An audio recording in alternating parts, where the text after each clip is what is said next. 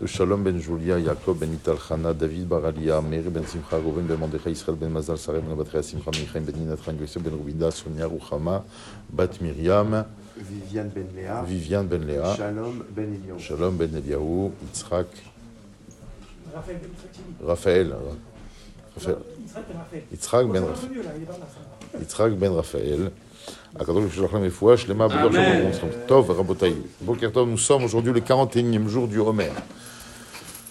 Et donc nous sommes dans la dimension de Yesod Sheba Yesod. Nous avons expliqué tout au long de la semaine que la notion de Yesod, le fondement, c'est la capacité de rentrer en relation avec l'autre. Quand nous nous trouvons aujourd'hui dans Yesod Sheba Yesod, je pense que pour résumer, il est question tout simplement du paroxysme de la relation, de la véritable relation.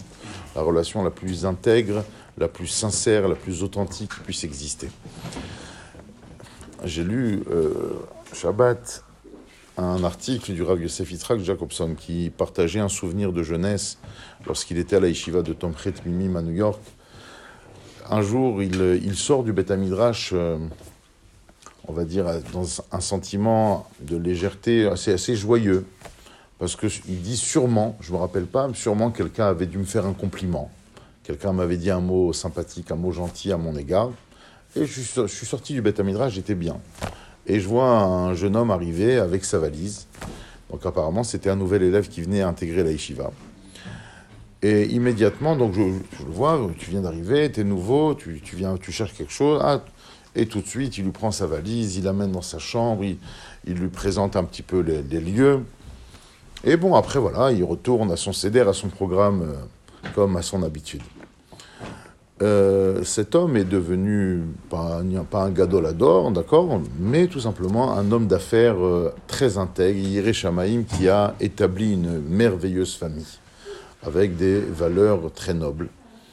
Et donc des années après, cet homme rencontre le Rav, Jacobson et lui dit, vous ne pouvez pas imaginer si la raison pour laquelle j'ai réussi dans la yeshiva que j'ai intégrée le jour où je suis arrivé, cette bienveillance que tu as exercée à mon égard euh, m'a porté, puisque cet individu, ce que je t'avais pas raconté, c'est que je venais d'être renvoyé d'une école, donc d'une yeshiva, et donc on va dire, je partais pas du bon pied.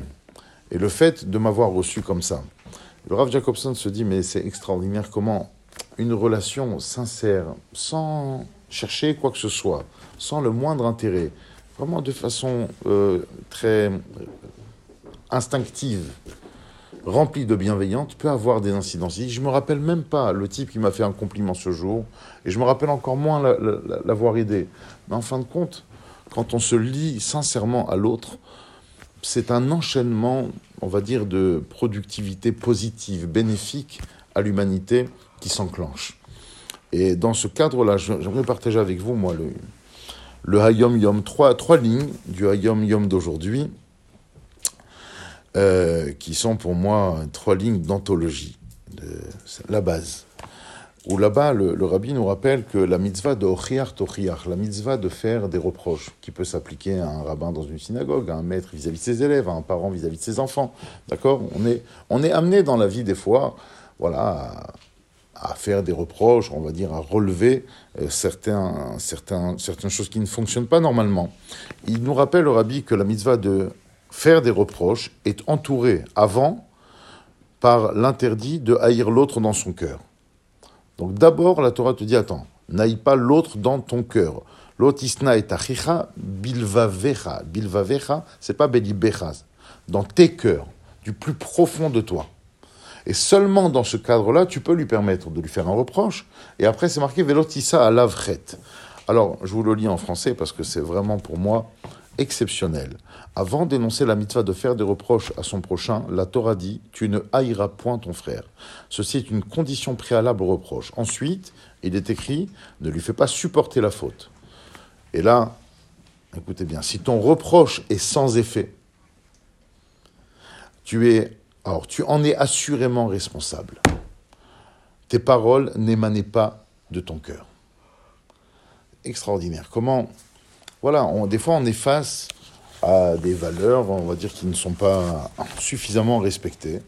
Et on a beau le dire avec du tact, euh, avec amour, avec bienveillance, et euh, c'est pas reçu, c'est pas accepté.